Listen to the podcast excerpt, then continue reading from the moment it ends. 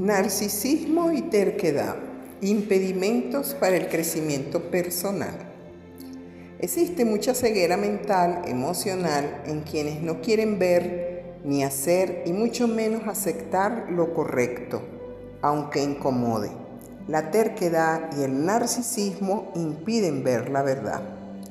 De esta manera comienzo el tema acerca del narcisismo y la terquedad, un, binomio que nos aleja del crecimiento personal y despertar de la conciencia.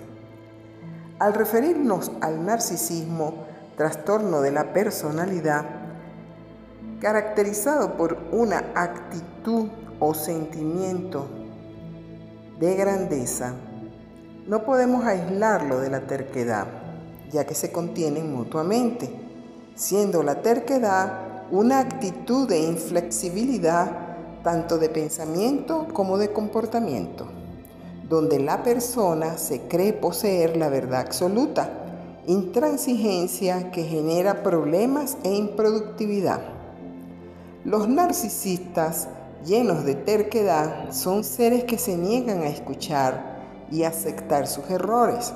En consecuencia, poseen déficit de inteligencia emocional y social.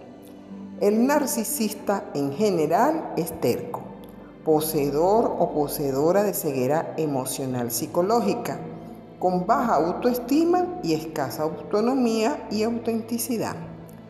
Asimismo, se les dificulta comunicarse adecuadamente. Son manipuladores con escasos amigos por no mostrarse en forma natural, maltratadores verbales, lo que se conoce como patanes pretenciosos que necesariamente no son casos patológicos, pues mucho de, su personalidad es por la forma que han sido educados desde el hogar, provenientes de padres paternalistas y sobreprotectores. Todo esto puede evitarse desde la infancia, potenciando hogares seguros, con padres conscientes, bajo un modelo democrático y de familia nutritiva procurando relaciones humanas positivas que favorezcan un crecimiento sano de sus integrantes, potenciando la práctica de valores donde el respeto, la responsabilidad, honestidad, solidaridad, justicia y humildad son esenciales a modelar.